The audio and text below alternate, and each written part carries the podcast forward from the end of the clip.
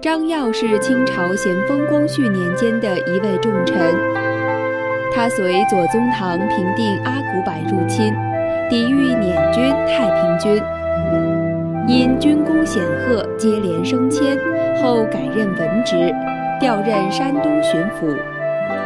张耀少年时家境非常贫寒，而见到不平之事，却出手相助。当时河南出现很多盗贼，百姓为此结团自保。张耀勇武好义，被推为团长，乡民称呼他为张大哥。一时间，张大哥之名盛传于河南开封一带。当捻军围攻河南固始县时，县令眼看县城将被攻破，于是张榜。谁能守住这座城，我就把女儿嫁给他。县令是位儒者，女儿才貌俱佳。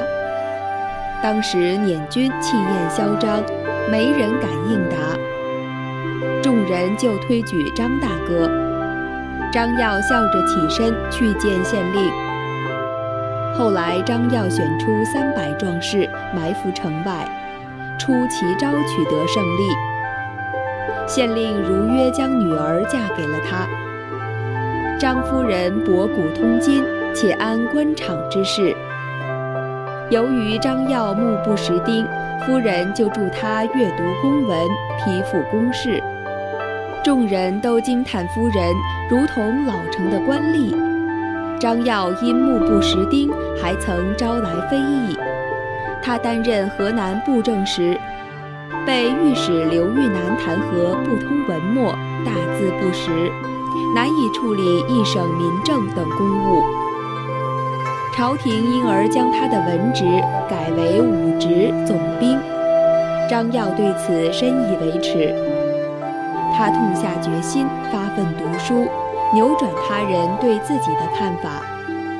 于是他拜妻为师，张夫人也如同对待学生般。会给予训斥或施以处罚。张耀勤恳学习，渐渐地通晓文史典籍。自从改任武职，张耀心中多有不平，数次出言盛气凌人，骄横傲慢，忤逆朝廷。左宗棠为率军平定陕甘回乱，奏请朝廷由张耀领兵。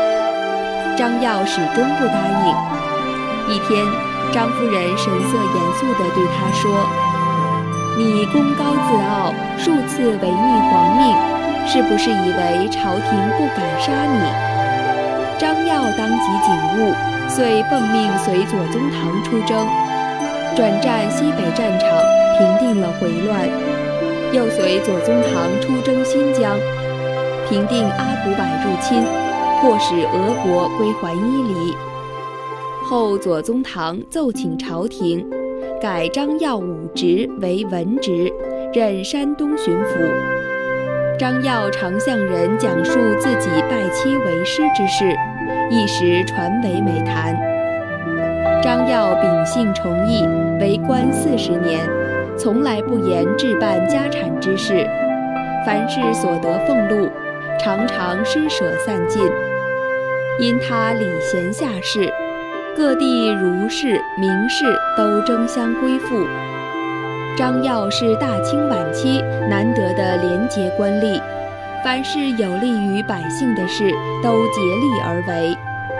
张耀过世后，百姓于街头小巷失声痛哭，待出殡时，满城百姓为他送葬。